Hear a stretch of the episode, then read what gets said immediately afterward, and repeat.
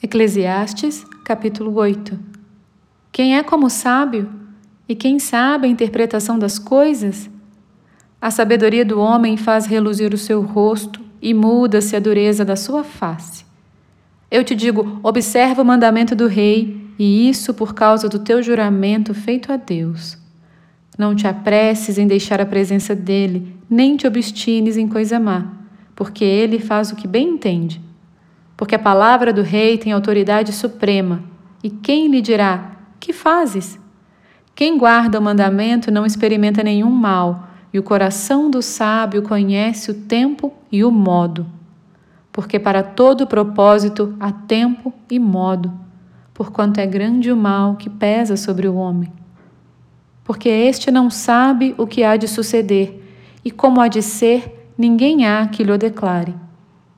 Não há nenhum homem que tenha domínio sobre o vento para o reter, nem tampouco tem ele poder sobre o dia da morte.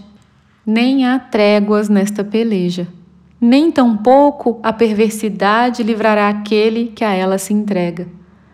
Tudo isto vi quando me apliquei a toda obra que se faz debaixo do sol. Há tempo em que um homem tem domínio sobre outro homem para arruiná-lo. Assim também vi os perversos receberem sepultura e entrarem no repouso, ao passo que os que frequentavam o lugar santo foram esquecidos na cidade onde fizeram o bem. Também isto é vaidade.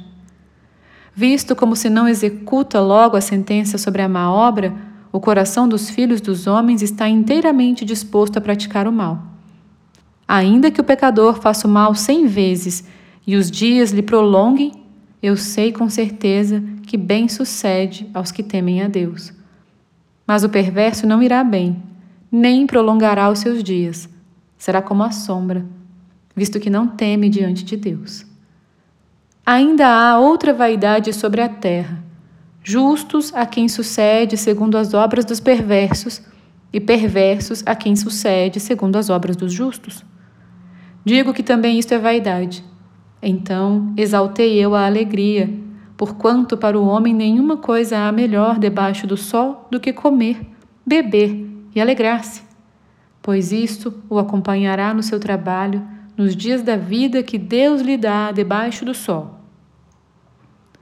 Aplicando-me a conhecer a sabedoria e a ver o trabalho que há sobre a terra, pois nem de dia nem de noite vê o homem sono nos seus olhos então contemplei toda a obra de Deus e vi que o homem não pode compreender a obra que se faz debaixo do sol.